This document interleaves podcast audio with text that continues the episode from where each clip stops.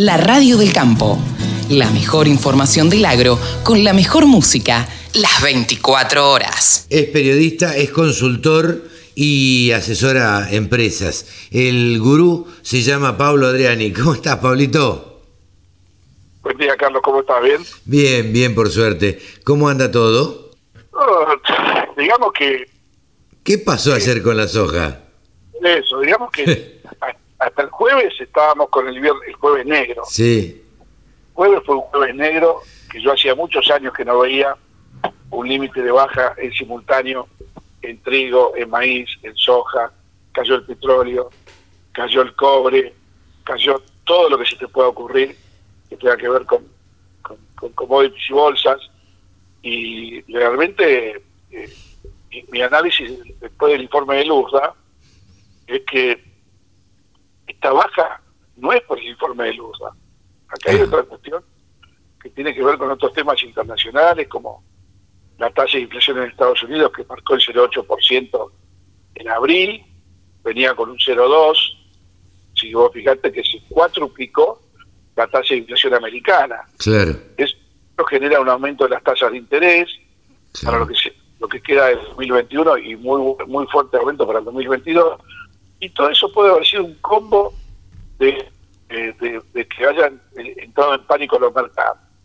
Ahora, por suerte, el día después fue el viernes. Sí. Eh, el mercado nocturno ya para lo que había perdido el jueves, con lo cual eso me da una luz de esperanza para señalar a los productores que si fue una baja de pánico, de corrección y toma de ganancias, y ya pasó, estemos tranquilos.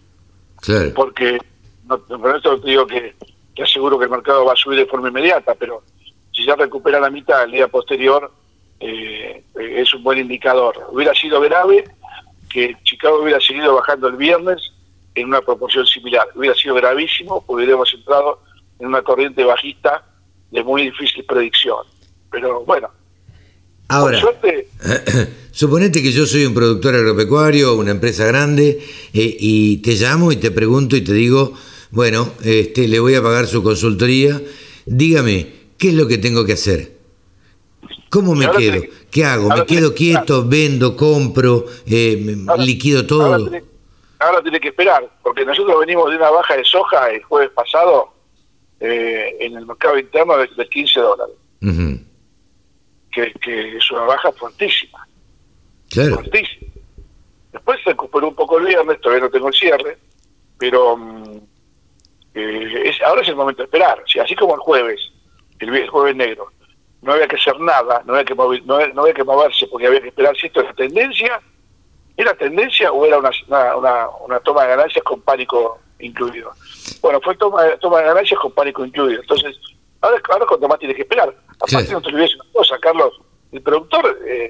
independientemente de lo que pasó el jueves o el viernes, no lo quiero subestimar a los productores, pero muchos productores están viendo como preparando la, la, de trigo e-, este tipo de cosas no, no las reciben como nosotros. Claro, nosotros por ahí tenemos, sí, pensaba esto recién eh, mientras charlábamos, digo, por ahí nosotros estamos con un poco de exceso de información, ¿no?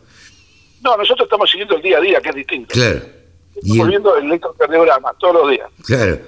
Y el productor no, no está en esa este, todos los días porque, porque tiene que trabajar y trabajar en serio y estar pensando en los insumos, en la semilla, preparar. Y no es su función seguir los mercados, con lo cual yo te diría, aparte otra cosa, otra cosa, el productor está eh, asumiendo la misma estrategia que el año pasado. Vendo trigo, vendo maíz y me siento arriba de la soja. Los, parámetros de venta de trigo y de maíz y de soja están indicando eso. O sea que el productor, el productor sí va a sentar arriba de la soja independientemente del jueves o viernes lo que pasó en Chicago, te lo puedo asegurar porque esa soja que el productor está toqueando ahora, la va a vender allá lejos y hace tiempo. La va a vender el lunes. Ya la va a vender en junio, julio, septiembre, octubre. O sea que eh, está dentro de su, de su, de su mente quedarse con soja como pasó el año pasado. Claro, pero entonces le tenemos que decir, quédense quietos, no se asusten y salgan a vender. Claro, exactamente. No, el peor momento para vender es una baja como la que pasó el jueves. Eh, es el peor momento. No, aparte de otra cosa. Cuando un productor ve que le pagan 10 dólares menos por la soja y 10 dólares menos por el maíz, lo que menos hace es vender. Dice, no, no vendo un kilo. Claro. Se queda, se queda esperando a recuperar. Exacto, ahí está entonces lo que es el mercado. ¿Entendés? Eh, Estamos así, fuerte demanda. Claro. Eh, esto, esto, la verdad que siempre lo charlamos, Pablo, qué, qué bueno sería agarrar a todos los productores agropecuarios y darles una clase este, de, cómo se mueven los mercados y cómo actuar en cada caso, ¿no?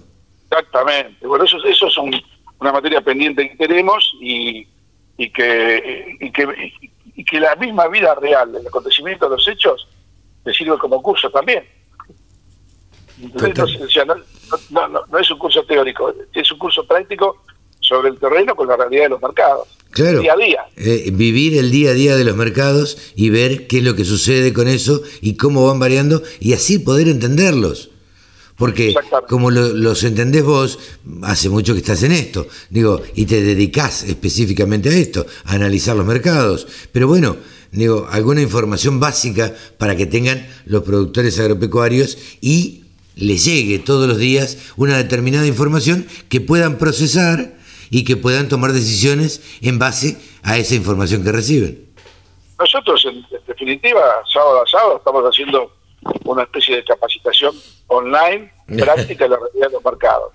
Cuando el girasol llegó a 500 dólares, 520, le decíamos a los productores, vendan todo el girasol. ¿Por qué? Porque el, aceite está bajando en septiembre 500 dólares por tonelada. Claro. Aceite en el mundo. Entonces el, girasol va a bajar. Bueno, ahora lo que le decimos es, no se asuste con la baja de la soja, porque hubo una corrección alcista el mismo viernes, y, hay que esperar porque, en definitiva, el informe de Luzda no trajo alivio, el informe de Luzda eh, está basado en una situación de rendimiento récord para soja y maíz en Estados Unidos. Estamos recién en el periodo de siembra, con lo cual, para que el informe de Luzda se materialice en la realidad, con los números que puso de producción y existencias y consumo y exportación, hace falta que el mundo, Estados Unidos, perdón, transite 100 días, 100 días y 100 noches perfectas. Claro. Y, bueno, pero sabemos que no las hay. Yo creo que en ninguna parte del mundo tenés 100 días y 100 noches perfectas. Claro. Cualquier, cualquier cosita que pase en el, en, el, en, el, en el julio americano, que es el enero nuestro, sí, sí. que te baje y que te baje el rinde de maíz americano 200 kilos, que no es nada, son 7 millones de toneladas menos. claro, Igual, que, en soja. Entonces, eso, de, esos 200 kilos abajo es un, mercado super, super bullish, como decir. Claro. Super, para, que, para contarle a los productores que esto es una película que recién comienza y que los condicionantes por venir son muchos. Empezando por el clima en Estados Unidos, que en este momento está con un foco de sequía en los principales países productores de soja y de maíz del cinturón americano. Pero como está en la época de siembra, no es todavía preocupante estos inicios de sequía. Sería preocupante si no hubiera ninguna lluvia que recupere humedad los perfiles. O sea, si llegamos a fin de junio sin buen nivel de lluvias en Estados Unidos, eh, vamos a tener un mercado alcista muy fuerte porque van a entrar al julio, que es el verano de ellos, con poca reserva de humedad. Y cualquier día de, julio o enero nuestro, con 37, 38 grados de temperatura, vos sabés que tanto el maíz como la soja le produce mucho daño. Sí, claro, claro. Y eso va a producir un mercado firme de acá, por lo menos de acá a fin de año. Exactamente, y arrastrando el 2022. ¿eh? Sí, claro. Por eso te digo, estas cuatro semanas que quedan, lo que sería eh, las dos semanas de mayo y, las cuatro de junio, eh, cuatro o seis semanas, eh, lo que haga el clima americano es decisorio para, para, para definir. El disponible de Argentina y, la cosecha nueva del 2022.